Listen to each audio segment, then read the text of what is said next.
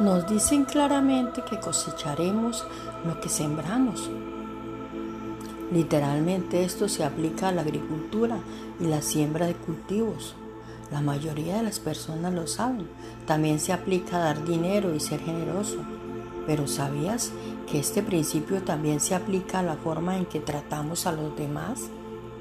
Nuestra actitud y palabras son semillas que sembramos cada día que determinan qué tipo de fruto o cosecha tendremos en nuestras circunstancias y relaciones.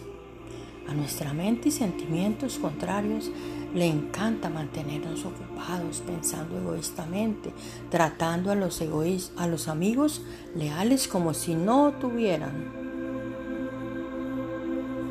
como si no tuvieran importancia, sembrando palabras de conflicto en nuestras familias y teniendo pensamientos negativos sobre el jefe, el esposo, el compañero, etcétera, etcétera.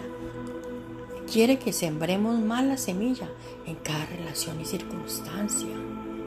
Muchas personas se comportan de esta manera y luego se preguntan por qué no caen bien en los demás y no son tratados de la forma en que quieren ser tratados. La respuesta es simple, estás cosechando lo que sembraste, lo que sembraron. Están cosechando lo que sembraron. Déjame preguntarte, ¿qué estás sembrando hoy? La ayuda de Dios toma la, ayuda de Dios toma la decisión de sembrar amor, perdón, amabilidad y paciencia en cada relación y situación. Te darás cuenta que a medida que tratas a otros como Dios quiere que lo hagas, cosecharás una vida llena de relaciones alentadoras, compasivas y con resultados satisfactorios. Por favor, repite conmigo, amado Dios, quiero sembrar cosas buenas y cosechar cosas buenas en lugar de actuar egoístamente hacia los demás.